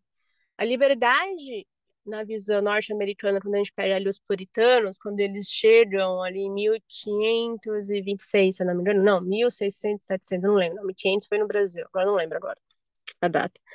Mas quando eles chegam no navio Mayflower, nos Estados Unidos, que aí tem a maioria ali dos puritanos, tem alguns metodistas, tem alguns católicos, que eles vêm de um contexto de brigas religiosas do governo inglês, do imperador, que era do King James, e aí um grupo atacando outro grupo, porque aí tinha os calvinistas, os neocalvinistas, aí os católicos, os protestantes, tudo ali brigando. Quando ele chega nos Estados Unidos, fugindo justamente da briga religiosa, eles fazem o pacto de Mayflower, que é vamos conviver em paz, cada um na tua fé, cada um no teu credo. Então, o princípio da liberdade começa no respeito à religião, no respeito à fé, no respeito ao credo, e esse respeito à religião, ele vai estar um, um pouco na ideia dos, dos pensadores conservadores. Então, não é associado a uma religião. Um ateu, ele pode ser conservador. Um espírita, ele pode ser conservador. Então, não está ligado à fé cristã.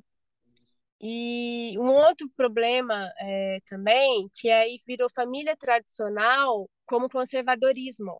É. E, na verdade, pode existir, como existem, homossexuais conservadores. Sim. Eles estão vivendo a vidinha deles, no que eles acreditam de vida. Sim. Mesmo que a prática sexual conflite com o que acreditamos é, no cristianismo, mas na prática política, eles preferem algo mais sossegado. Eles querem ali produzir o trabalho deles, não querem uma revolução, querem só ter o ganha-pão e acabou. Pode Sim. muito bem. Então, o conservador vai ter mais essa questão da cultura, do diálogo, essa cultura da tradição, essa cultura de ser mais cauteloso na tomada das decisões. E aí entender um pouco as raízes brasileiras. Então, para um país como a, o Brasil, os conservadores atuais vão realmente defender a monarquia por causa do aspecto de tradição que eles, que eles entendem. Na Inglaterra, a, a tradição vai estar na monarquia. Nos Estados Unidos, está muito enraizado nos pais fundadores, no princípio da fundação da República, que ali não é monarquia, mas eles têm uma raiz da tradição. Então a gente vê os americanos são bastante patriotas. Sim. E essa história dos pais fundadores, de, essa questão do Pacto de Mayflower, é, a forma que a Constituição surgiu, os primeiros presidentes, tudo isso é a base da tradição norte-americana que eles defendem com unhas e dentes. É, e que eles e que está tendo esse racha, né, hoje nos Estados Unidos, dos grupos mais progressistas com os conservadores, porque em alguns deles, para você construir uma nova identidade de sociedade, aí voltando à ideia revolucionária, você precisa eliminar a memória, né? você precisa eliminar essa tradição antiga. E aí você vai ter o choque daqui eles querem construir uma nova identidade, que pode ser de muitas maneiras, porque eles querem preservar a identidade do povo. Onde eu acredito que eu não me alinho tanto com o conservadorismo é porque ele está nesse espectro de se conformar. Hum. Eu me conformo em alguns momentos, né, da sociedade, da natureza humana, porque não está ligado à religião. Então eu aceito a realidade. Né? Eu, aceito, vou trabalhar para melhorar, vou, mas é, em alguns momentos a gente pode conflitar até com princípios bíblicos, né? Sim. E aí tem um autor cristão que chama David Coises, que ele escreveu é, Visões e Ilusões Políticas, onde ele coloca todos os pensamentos, inclusive o conservadorismo, como um tipo de idolatria. Hum. E aí ele vai trabalhar essa ideia que assim as visões, ou melhor, a visão, que aí é pensar na perspectiva cristã, é uma verdade absoluta. E quando a gente estuda a teologia, ninguém é detentor da verdade. Deus é a verdade, a gente conhece Deus. Mas nós somos falhos, nós acreditamos numa verdade absoluta. Mas essa verdade absoluta, ela não é propriedade minha. Né? Eu não sou exclusivista nesse sentido. Meu papel é pregar a verdade, saber que a verdade é Deus, mas eu não posso impor isso às pessoas e nem me achar melhor por causa disso. Exatamente. E nas ideologias é, é, então. E aí o que acontece com as ideologias? Aí que ele vai chamar de ilusões. Elas conseguem capturar coisas válidas, porque elas vão olhar um problema de queda, um problema da sociedade, uma necessidade de redenção, mas elas vão buscar soluções fora da Bíblia.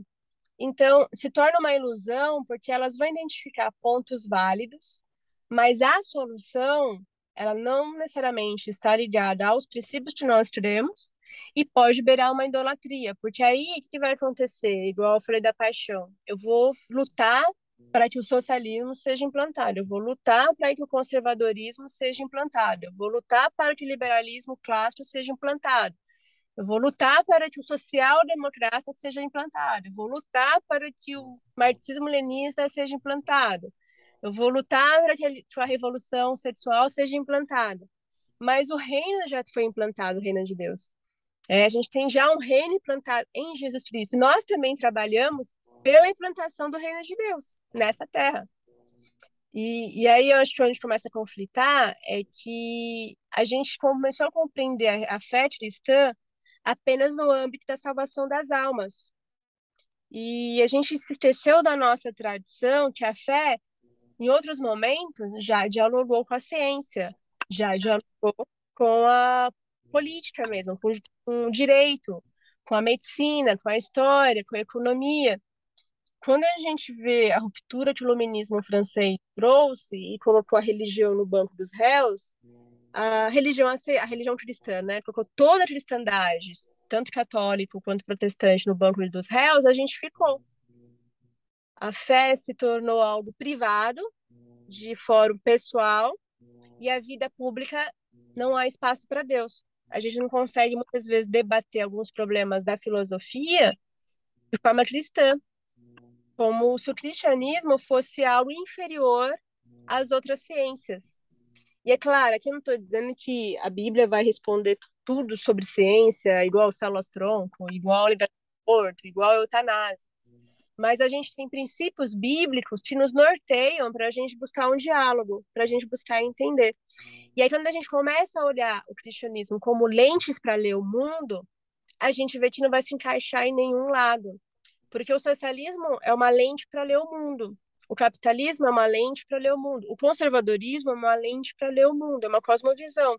E o cristianismo é uma lente para ler o mundo. Mas, como dizem os historiadores cristãos, o, o, a religião ela tem dois papéis: salvar as almas e trazer lentes para ler o mundo. O cristianismo foi muito bom em salvar as almas e muito ruim em dar essas lentes. E aí a gente começa a pegar outras lentes emprestadas que conflitam com a fé cristã e a gente fica perdido no debate, no diálogo. Entendemos. Então, é. Eu me localizo, é, no que eu me alinho da parte conservadora do ceticismo, por exemplo, da política prudência, do diálogo, mas eu jamais vou abraçar a bandeira 100% e bater no peito, sou conservadora mesmo, porque em alguns momentos eu acredito que se distancia da fé cristã e ela é o meu norte, ela é a minha lente de ler o mundo. E eu não acredito que a, a fé ela é algo secundário apenas por espírito. A fé é razão. Estejam preparados para explicar a razão da vossa fé com temperança, com esperança e temperança, com amor e bondade. É, a Bíblia nos nos exorta para a razão. O apóstolo Paulo era um cara estudado. Sim, ele bastante. Da lei. Sim, ele sabia usar retórica, ele conhecia os filósofos. E a gente vê uma forma que eles debatiam, não só o apóstolo Paulo, como João também, eles tinham uma maneira muito inteligente de debater com as outras religiões as outras crenças daquela época. Então, o cristianismo ele traz uma, uma resposta. Só para deixar um exemplo, aí a gente já vai para a próxima pergunta. Quando eu pego ali em 1 Coríntios 1, 18, que Paulo está falando onde estão os eruditos desta era, onde estão os questionadores, é, fala do, da vergonha da cruz, que o, o, o evangelho é o poder de Deus para a salvação, ele está lidando com perspectivas de poder. O poder na visão dos filósofos era dominar a retórica e a sabedoria grega. Só que o poder no cristianismo é um poder da cruz. De um lado, eu tenho um poder de domínio, um poder de autoridade. Do outro, eu tenho um poder de sacrifício, eu tenho um poder de entrega, que não é dominar, mas é servir. Por que não usar ideias de poder para debater, por exemplo, o homem-potência de Nietzsche? Ou a, a, visão de poder de, sei lá, Michel Foucault?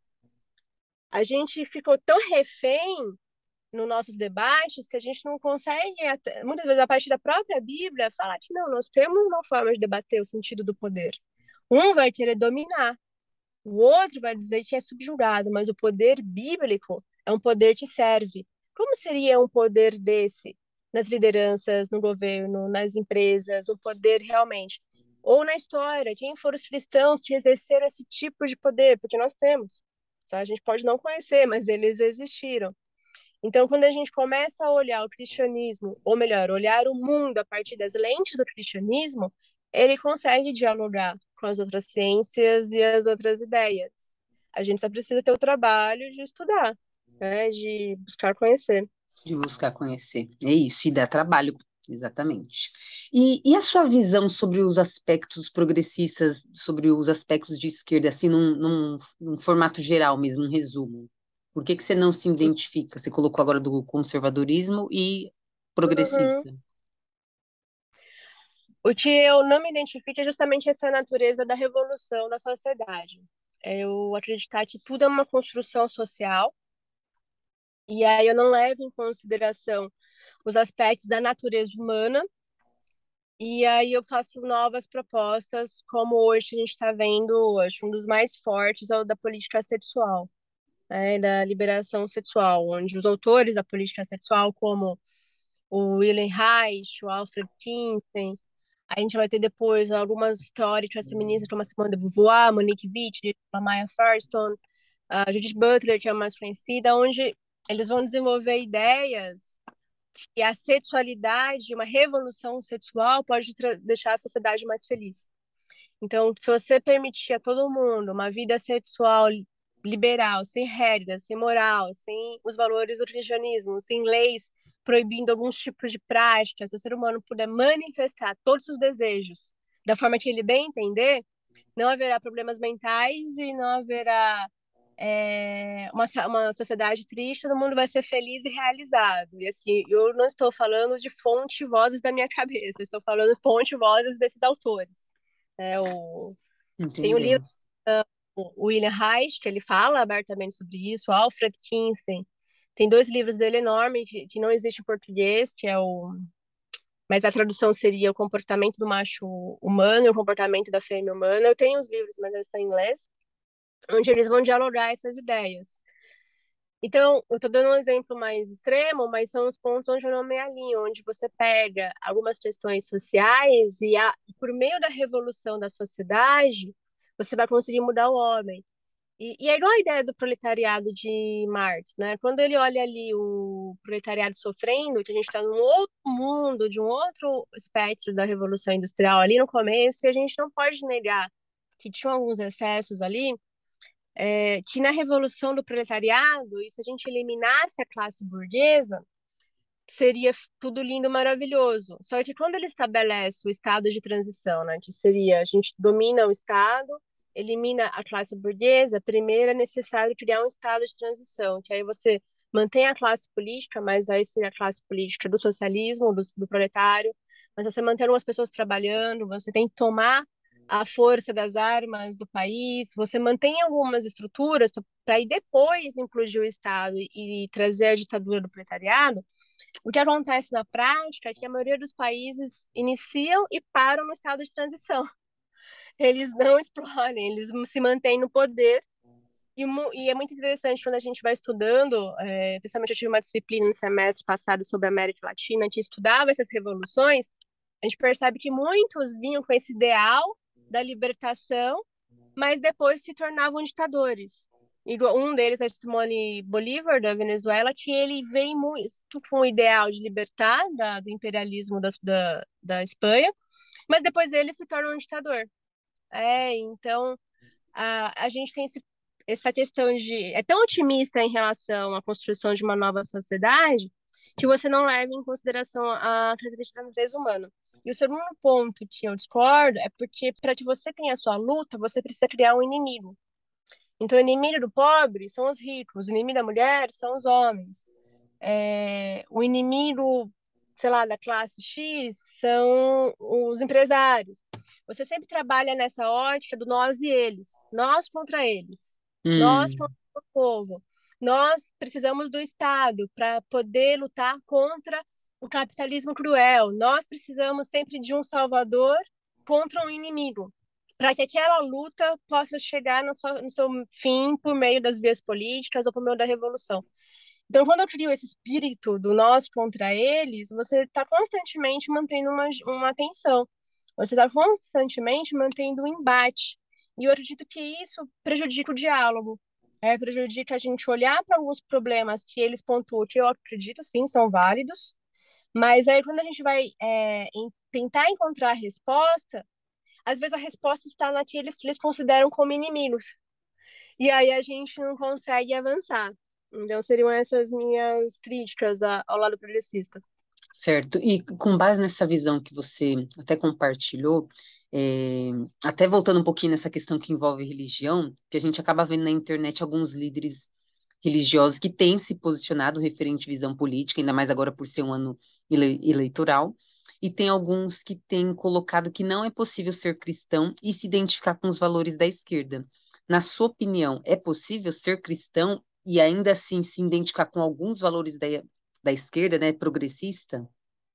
Por quê? O, cristi o cristianismo ele precisa entender uma coisa, o cristão. Nós vamos ter tensão com todas as linhas, tanto esquerda quanto direita. E esse é um problema que você colocou que é importante. Hoje, no Brasil, ser cristão é quase sinônimo de ser de direita, né? É. Mas nós temos problemas com algumas linhas da direita. É. Porte de armas, por exemplo, é um alguns até tentam usar a Bíblia para justificar o porte de armas. A gente é. pode conversar, não tem como. Você pode usar outras argumentações de liberdade, ter o direito, não sei, pode ser um debate. Mas esse é o ponto. O cristianismo ele conflita com todas as visões. E como eu falei, aqui a ideologia ela tem algumas ilusões e ela captura pontos válidos. Então, nesses pontos que são válidos, a gente pode acabar criando uma identificação com os dois lados. Como a gente, esse espírito que tem no progressismo que eu falei, né, do nós contra eles, também existe no lado da direita hoje. São Sim. nós contra eles. Isso é muito ruim, porque a gente não consegue olhar o que é válido no debate. Então, eu acho que é complicado a gente se posicionar. Um cristão não pode ser isso, um cristão não pode ser aquilo. A gente, por exemplo, como um cristão, de fato, a gente não vai concordar com a teoria de gênero, a gente não vai concordar com uma educação unicamente exclusiva marxista, né, o que vai levar apenas para a revolução. Nós vamos ter esses choques. Mas nós vamos concordar que o pobre precisa de cuidado. O Sim. pobre precisa de atenção, que a gente precisa ali trabalhar. Qual vai ser o ponto de discordância num debate? É o Estado que tem que prover? Ou somos nós que devemos ensiná-lo o empreendedorismo para que ele tenha condições de criar a sua própria riqueza? É aí que entra o choque das é. ideias. Né? Aí que começa a vir as brigas. Mas a gente não pode deixar de olhar para o que realmente é válido. Então, o, o problema do, hoje do cristianismo é que a gente se afastou muito do debate político. Né? A gente falou tanto de política do diabo que ele se convenceu e tomou para ele. É. E aí, hoje, a gente está tentando voltar a ter esse debate com o trem andando e querendo sentar na janela. E, e sem entender isso, eu falei lá atrás, a natureza das ideias, e tentar criar o que é válido de cada lado e qual seria a melhor solução. E muitas vezes a gente tem cristãos falando isso, né, que não é possível ser um cristão de esquerda, mas também tem o oposto. Eu já vi alguns falando que não é possível ser cristão de direita. É. Não é possível ser cristão liberal. E calma lá. Vamos tentar dialogar. E aí, quando a gente vê que nós estamos brigando entre a gente, o problema está muito sério. É. É, a gente está perdendo a capacidade do diálogo. E a premissa do acadêmico, por exemplo, é você debater ideias e não em pessoas. E a gente está não mais debatendo ideias e batendo em pessoas. É, exatamente a isso. É, a gente precisa voltar a ser exemplo nisso. É isso. Eu queria também entender um pouquinho o que são alguns aspectos que a esquerda é, acaba promovendo, defendendo, e a direita acaba batendo bastante, que seria, por exemplo, referente à legalização do aborto e à legalização da maconha. Eu queria que você comentasse um pouquinho a sua visão sobre esses temas. Uhum. Tá, a legalização do aborto é o mais complexo porque o cristianismo tem a premissa da preservação da vida. E a gente entra nesse debate, mas a vida da mulher ou a vida da criança? As duas. É, a criança ela não tem a, a voz, mas alguém tem que falar por ela, porque a gente vai acreditar na justiça social. E na justiça, aquela criança tem que ter o direito dela, né? Sim. Já uma, uma abertura à legalização, à legalização do aborto no Brasil, que são nos casos de estupro, quando a, a vida da mãe está em risco, em casos de anencefalia, né? É, em alguns existe a abertura. Mas a legalização geral, como se coloca, a gente vai ter esse conflito, porque a própria Bíblia mostra que Deus escolheu a gente antes da fundação do mundo. É, a gente usa muito Salmo 139. Antes dos seus ossos se formarem, já estava vendo todas as coisas. E entra até no debate hoje da concepção da vida, é com a fecundação, é, são com 12 semanas, a atividade cerebral, que aí vai entrar em umas questões jurídicas, a gente vai acreditar que é na concepção humana. E, e aí, até pensando num debate inteligente, quando eu falo de a gente usar também para debater, o, o, o aborto ele surge de, de, um debate complexo que tem a ver com a eugenia, porque a, quem inicia tudo isso nos Estados Unidos, através da Planned Parenthood, que é a, a, a maior clínica de abortos hoje no mundo, com a Margaret Sanger, o Singer, acho que é Sanger, quando ela começa com a ideia de controle de natalidade como enfermeira, qual que era o princípio ali? Ela começa a olhar para a sociedade e ela vê que as crianças pobres, negras e deficientes físicas sofriam. Até aí a gente sabe que sim. Uhum. Em vez dela promover uma ação para cuidar dessas crianças, qual foi a ideia? Vamos evitar que elas nasçam. Vamos para coisa mais rápida, mais prática, né? Mais fácil ela não começou com a ideia do aborto, mas sim com a ideia do controle de natalidade. Hum. E a ideia dela acabou. Aí a gente pensa é tudo da, da progressista, mas olha só como que as coisas são é, confusas. Tinha já um autor da área mais econômica, eu não vou lembrar o nome dele, que ele acreditava que a população, depois de alguns anos, ela não teria mais alimento para comer, o mundo não teria mais alimento. Então você tinha que evitar uh, uma explosão de natalidade. E quem vai abraçar um pouco essa ideia são os Rockefellers nos Estados Unidos. No sentido de que precisamos evitar uma explosão demográfica de nascimento, porque o mundo não vai ter condições de sustentar. Um aspecto econômico. Então, de um lado, a gente vai ter um aspecto da natureza humana, puxa, eles sofrem, vamos evitar que eles nasçam.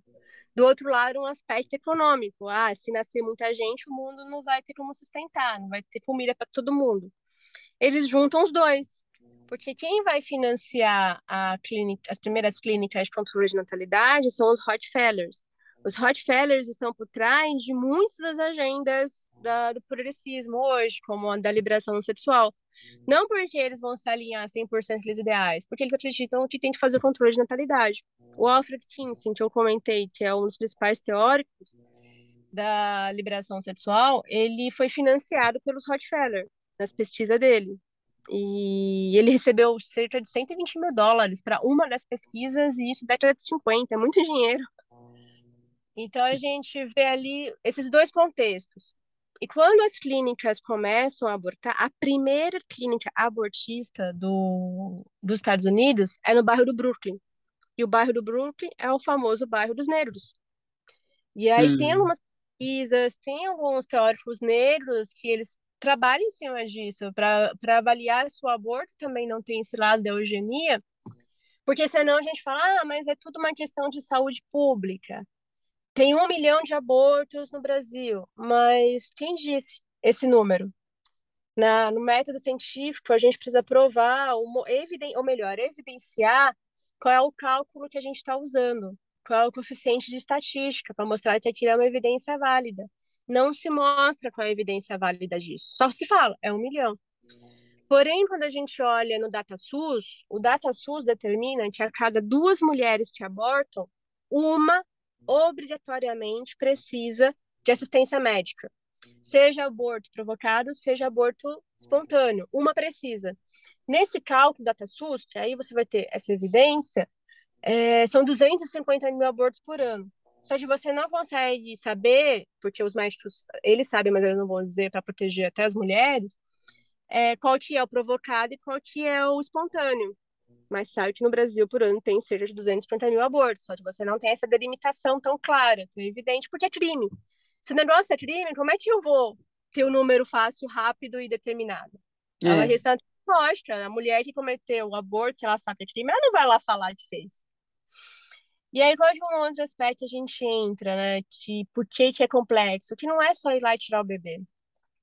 Não é só tomar um remédio. Existe um trauma psicológico, que é, é quando eu falei que a, o cristianismo se torna até a bússola moral da sociedade. Nos países que já é legalizado há vários anos, como na Inglaterra, o aborto se tornou quase um método anticontraceptivo para as novas gerações. E, e você tem um, um, crescimento da taxa de aborto muito alto na Inglaterra, como foi nos Estados Unidos, cerca de 400% da época que começou para hoje. Tanto que é comum ver alguns médicos que militaram a favor do aborto hoje serem contra. Porque quando você não trabalha a natureza humana, que aí isso sim é o papel do cristianismo, aquele comportamento se torna válido e normal. Um outro problema que a gente tem é que muitas mulheres que cometem o aborto, elas entram em colapso psicológico depois. É. é. porque, principalmente se elas tiverem um outro filho, elas vão se condenar porque deixou um filho nascer e outro não. E então, e nos Estados Unidos é comum ter grupos de apoio anônimos, obviamente, para mulheres que cometeram aborto e elas entraram numa crise por causa disso. Então, muitas vezes é uma decisão quando acontece ali no momento que por N razões do que aconteceu, o que já quero gravidez, que vou, abortar.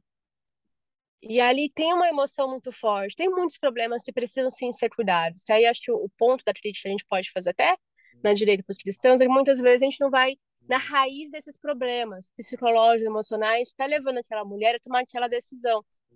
Mas que ali é. na visão dela, a saída é tirar. Só que depois que passa aquele calor do momento, baixa a consciência. É. E, e ela entra no colapso. Então você não tem uma, uma resposta simples para esse problema. A gente Exatamente. tem muitas éticas, morais, complexas para lidar com isso. Como cristão, a gente sempre vai preservar a vida, isso é fato. É, porque até a gente brinca, é incoerente uma pessoa ser a favor do aborto e ser contra a pena de morte. Você é a favor da pena de morte e ser contra o aborto. É, a gente tem que trabalhar em cima da, da coerência. Exatamente. Então, é um debate maior, mas mais, mais uma vez voltando, como a gente tem as paixões é, fica difícil dialogar e, e compreender todas essas problemáticas para conseguir ir respondendo a cada uma delas. Né? Teve mais alguma outra pergunta? Ah, sobre a legalização da maconha, o que, que você pensa? Ah, sim. É, esse é complexo. Eu sou contra a todo tipo de legalização de drogas, né? Até um fala, ah, mas o cigarro, ah, mas e as bebidas alcoólicas, aí vai longe. Só que aí tem um porém da maconha, que quando você conversa com algumas pessoas da biologia, biomedicina, da indústria farmacêutica, eles até comentam que existe uma molécula da, da maconha que nos medicamentos para alguns problemas, como ataque epilético, essa molécula ela é idêntica a uma substância que a gente tem no cérebro. E hum. tem medicamentos que não são permitidos no Brasil para quem tem epilepsia, que eles conseguem muito bem controlar o ataque epilético. Porque eles conseguem substituir a, essa, é, esse, essa substância que a gente tem né, do, do sistema e do organismo. Então, aí que entra a questão do, da questão recreativa da maconha, né? E Sim. a questão medicinal. Nesse ponto, acho que no ponto recreativo, muita gente já usa de forma ilegal. É, uhum. É, e a gente entra num outro debate, que aí é um debate do cristianismo, de gerar uma transformação moral, porque existiu lei ou não, as pessoas já estão usando. Exato. E, e o que, que legalizar, o que pode causar? Vai aumentar o um consumo? Vai piorar a sociedade? Que aí a gente tem que olhar para a Holanda, por exemplo, onde é legalizado. A gente tem que olhar para os países que são legalizados e ver as consequências. Porque o, o fato do Brasil ser atrasado para algumas coisas não é tão ruim. Pode ser bom nesse aspecto. A gente olhar o que está acontecendo fora. Mas é. olhar os reais, tá? Não é pegar os números maquiados. Em relação à legalização de forma recreativa, tenho, sim, é, ressalvas. Eu acredito que pode ser perigoso. Mas para a indústria farmacêutica, poderia ter um diálogo, pelo menos debater, tentar encontrar um nesse aspecto desses medicamentos para epilepsia, porque acho que só quem tem familiar ou sofre disso sabe quanto é ruim. Então, se o problema em si, a, a maconha é uma erva, né? Exato. É uma erva, uma planta que, como todas as outras em excesso, vai fazer mal, vai destruir os neurônios, como ela afeta. Só que nessa molécula ela pode ajudar. Então, como que a gente vai ter esse debate, né? Como que a gente tenta usar o lado bom unicamente e exclusivamente para medicina, porque a gente já tem itens que eles são exclusivos da medicina, que a gente não consegue encontrar na gôndola do mercado ou da farmácia. Ele está restritamente no medicamento. A gente não tem como acessar aquilo de uma outra maneira, a não ser que aí também seja legal antibiótico, por exemplo, a gente não compra sem receita de forma legal. É. É, tem um controle. Então, é aí é a pergunta: é possível usar no aspecto da medicina aquilo que vai ajudar na saúde de quem tem determinados problemas de uma forma legal, que não vai trazer problemas maiores para a saúde, e, e ter esse outro cuidado de não entrar no recreativo. Só que a gente tem que saber que aí existe um problema moral que está relacionado à natureza pecaminosa, como outros problemas que aí é papel do cristianismo de pregação e formação de discípulos. É, e a gente tem que dar, tentar ter essa clareza dos assuntos. Sim. Uau, é tanto assunto, é tão, são tantas respostas, e como você colocou, não existe de fato uma resposta fechada para determinada pergunta que eu fiz, que eu faço, e que as pessoas têm muitas vezes em mente. A gente precisa uhum. dialogar, a gente precisa pesquisar, a gente precisa conhecer, não é simplesmente sim, não, é realmente bem complexo. Mas eu acho que deu para para clarear muitas coisas, para a gente trazer, pelo menos levantar algumas questões também para as pessoas começarem a pesquisar, começarem a, a questionar, e isso é muito bacana. Daria para a gente ficar aqui horas e horas e horas e teríamos muito assunto. Mas a gente precisa, né? A gente precisa encerrar nossa conversa. E aí, a, a, com todo o conhecimento que você tem, com a sua forma de colocar, de se colocar, de se posicionar, você já pensou em se candidatar para atuar na política do Brasil? Ou você sente que não é o seu chamado? Ou você nunca parou para pensar nessa possibilidade? Ah, tem aquele, aqueles sonhos de criança, vamos governar o mundo, dominar igual pinto o cérebro, né? formal, não, não tenho essa vontade. Eu tenho o que eu gostaria é trabalhar na formação. Hum. Formação, de... isso eu acho bem legal. É, eu tenho vontade, sim, de conhecer do dia a dia, como é lá no congresso, ver os debates, que aí seria, de repente, tendo um, algum candidato conhecido lá, e aí perguntar se eu poderia, só uma pesquisadora, nem trabalhar uhum. nem nada, avaliar para entender. Acho que o meu papel é, é esse mais da formação, né, da educação, porque o jogo político você tem então um estômago e um jogo de cintura muito grande, que aí eu não sei se eu tenho todos, todas as características para ele hoje, nesse momento, né? Entendi.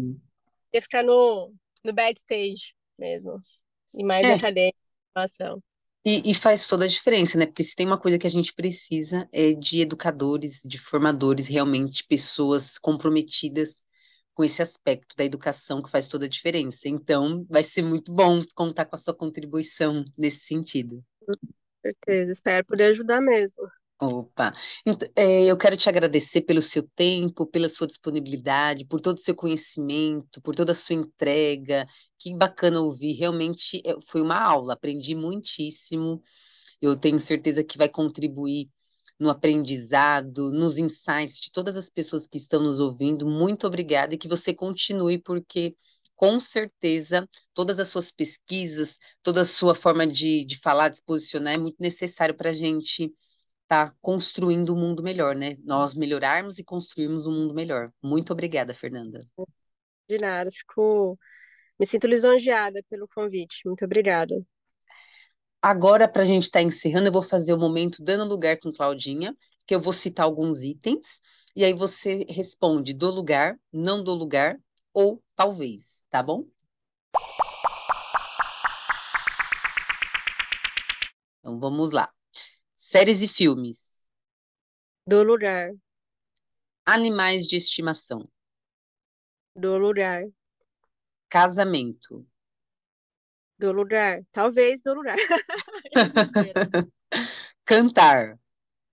Não do lugar. Cozinhar. Do lugar. Fotos, mas não tirar. Você sair nas fotos. Você dá lugar para as fotos? Talvez não dou lugar.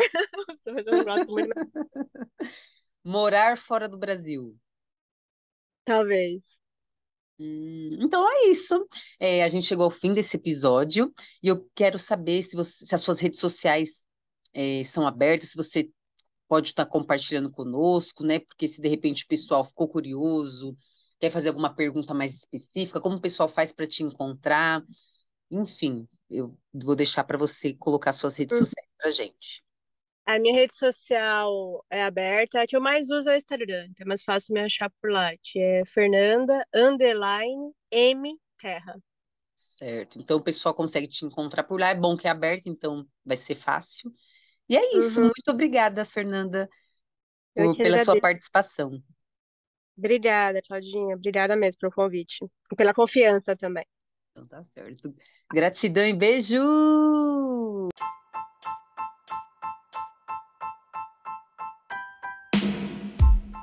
Uau, que aula! Quanto conhecimento! Fiquei quietinha, só dando lugar na escuta. Aprendi muitíssimo. Queridos! E para o próximo episódio, terei a honra de trazer uma ouvinte que sempre está manifestando referente aos episódios. Ela é dessas. E dessa vez, ela que vai ser a convidada. Num tema que vai inspirar muitas pessoas, se reinventando no empreendedorismo com o Julie Fernandes. Pensa numa mulher linda e muito versátil. Te espero lá. Beijo!